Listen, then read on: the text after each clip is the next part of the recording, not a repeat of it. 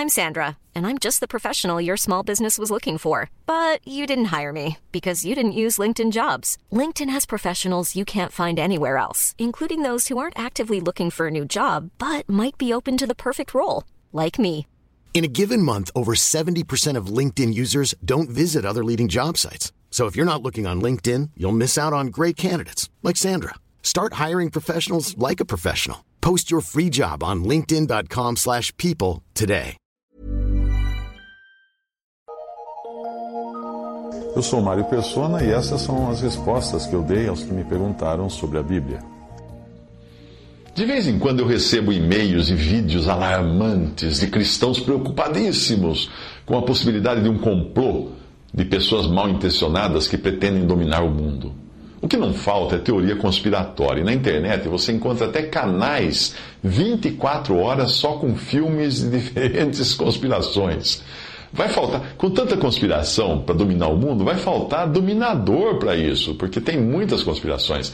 A verdade é que, desde que eu fui comprado pelo sangue de Jesus derramado na cruz, eu recebi uma nova cidadania, que não é do mundo mais. O próprio Senhor Jesus, quando esteve aqui, recebeu a proposta de dominar todos os reinos do mundo. E sabe o que ele falou? Ele não aceitou. Porque ele bem sabia que não era a sua hora. Satanás deu a ele essa, essa opção. Além disso, quem oferecia, portanto, quem oferecia os reinos desse mundo era Satanás, que usurpou temporariamente o direito sobre esse domínio e pode dá-lo a quem ele quiser, enquanto, enquanto o Senhor Jesus não volta. Lucas 4, 5 a 6. E o diabo, levando-o a um alto monte, mostrou-lhe num momento de tempo todos os reinos do mundo. E disse-lhe o diabo: Dar-te-ei a ti todo esse poder e a sua glória, porque a mim me foi entregue e dou-o a quem eu quero. O diabo dá o poder e a glória dos reinos a quem ele quiser. Portanto, se existir por aí uma quadrilha de conspiradores desejando ter o poder e o controle sobre os reinos desse mundo, eles já sabem a quem pedir.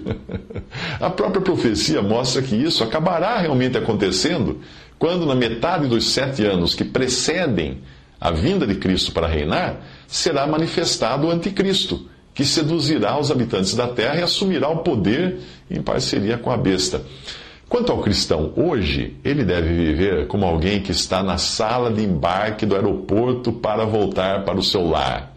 As coisas que estão acontecendo ao seu redor não têm tanta importância assim, porque o seu voo é certo e seguro e sairá no horário.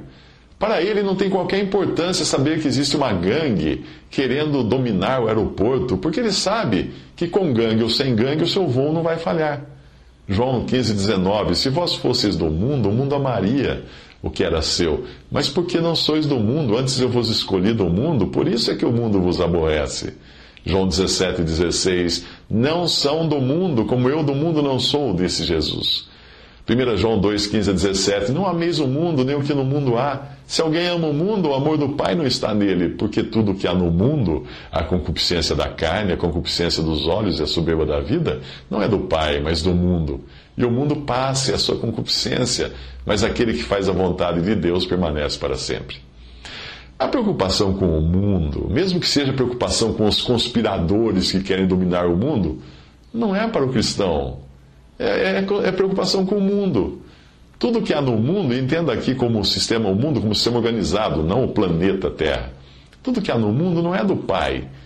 Portanto, nós nada temos a ver com isso. Seja lá quem for que esteja conspirando para conseguir o controle, o domínio do mundo, que faça bom proveito disso.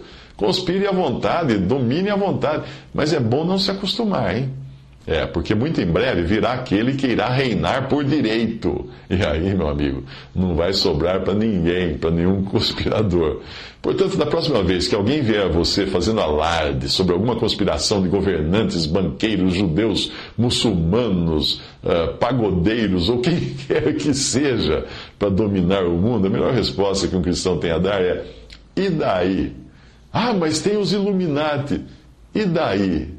Mas os banqueiros, e daí? Uma vez me contaram uma piada que cabe como uma luva aqui. Tinha um sujeito numa barca no meio do canal, atravessando de Niterói para o Rio de Janeiro. Aí chegou alguém e gritou para ele, fazendo uma alarde: Antônio, Antônio, sua mulher está passando mal em Niterói por complicação no parto. Aí, desesperado, o sujeito não pensou duas vezes, pulou na água e saiu nadando em direção a Niterói.